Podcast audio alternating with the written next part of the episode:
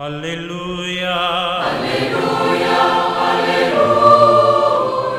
El Hijo del Hombre ha venido a buscar y a salvar lo que estaba perdido.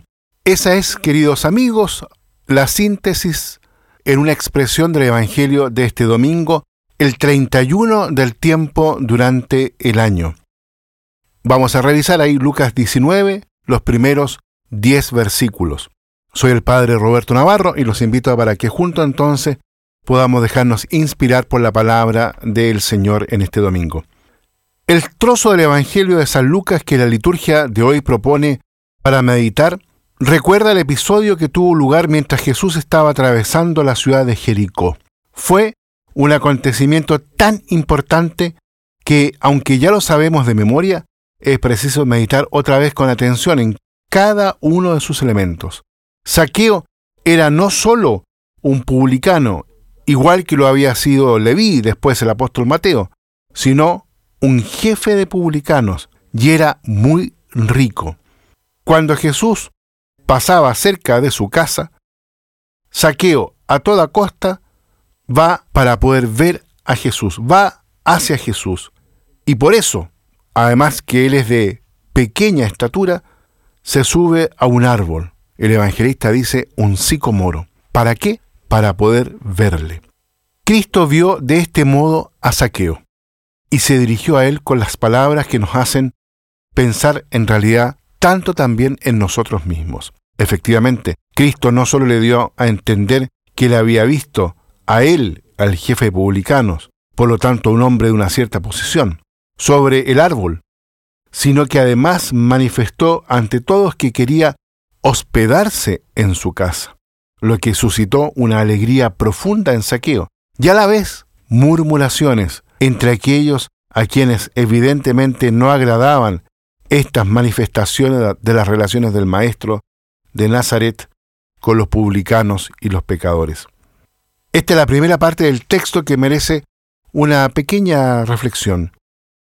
Sobre todo es necesario detenerse en la afirmación de que Saqueo hacía por ver a Jesús. Se trata de una frase muy importante que debemos referir a cada uno de nosotros. ¿Quiero yo ver a Cristo? ¿Hago de todo para poder verlo? Esta realidad es tan actual como también lo fue para el mismo Saqueo, cuando Jesús atravesaba las ciudades y los poblados de su tierra. Es el problema, por así decirlo, actual, para cada uno de nosotros, personalmente. ¿Quiero realmente? ¿Quiero verdaderamente? O quizás más bien evito el encuentro con el Señor. Prefiero no verlo o prefiero que Él no me vea, al menos a mi modo de pensar y de sentir. Y si ya lo veo de algún modo, prefiero entonces verlo de lejos, no acercándome demasiado, no poniéndome ante sus ojos para no llamar la atención, para no tener que aceptar toda la verdad que hay en Él, que proviene de Él, de Cristo, el Señor. Esta es una dimensión de la problemática que encierra las palabras del Evangelio de hoy sobre saqueo. Ahora, también hay una dimensión, por así decirlo, comunitaria. Está esta dimensión personal que podríamos llamar como existencial. Saqueo que se sube al sicomoro, que va al encuentro de Jesús, pero en definitiva Jesús también va al encuentro de él, se hospeda en su casa. Y está esta otra dimensión comunitaria. Efectivamente la iglesia, es decir, una comunidad viva, cristiana, existe para que Jesucristo sea visto constantemente en los caminos de cada uno de los hombres, de las personas, de las familias, de los ambientes, de las diversas culturas. Y pensemos en nuestras comunidades, donde cada uno de nosotros está inserto. En la comunidad en la que yo estoy, mi parroquia, el colegio quizá donde participo, el santuario, la capilla de mi barrio, hace todo lo posible para que el mayor número de hombres, de mujeres, de jóvenes, de niños, quieran ver a Cristo como lo hizo Saqueo. Y junto con eso podríamos también preguntarnos, ¿qué más podemos hacer? ¿Qué más podemos hacer?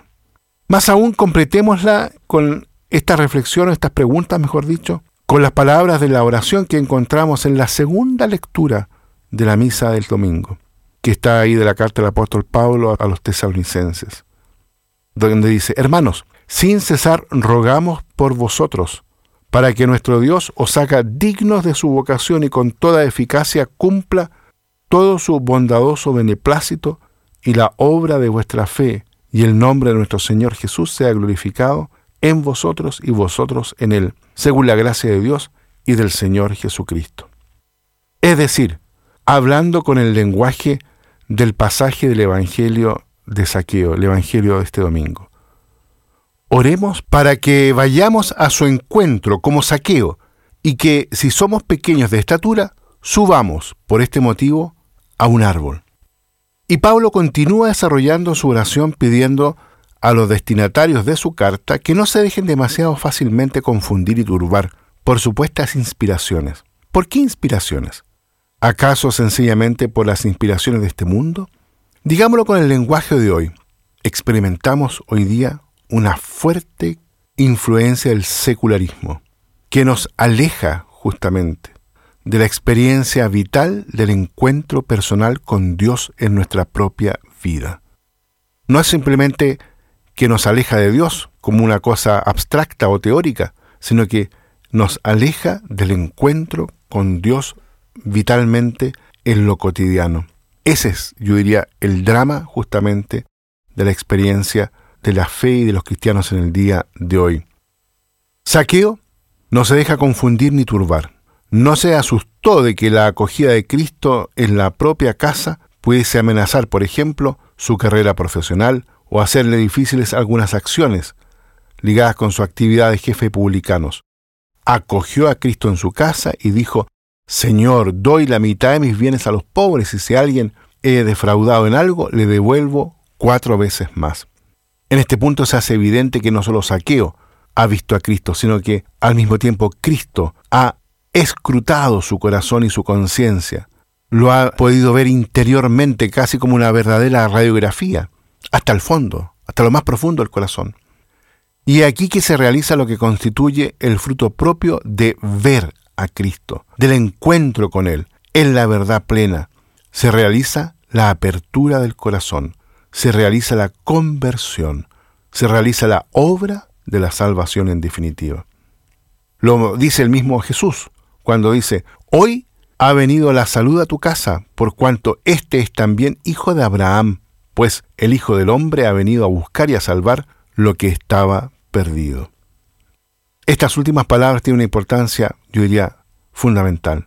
Descubren esa vocación universal de la misión salvadora de Jesucristo, de la misión que permanece hoy día también presente como un desafío y como un don en la propia comunidad cristiana en la iglesia.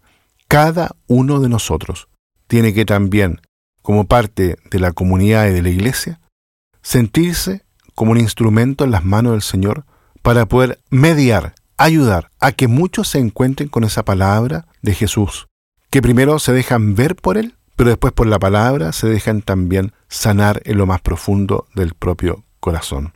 Muy bien, queridos amigos, vamos a dejar hasta aquí la reflexión en este domingo.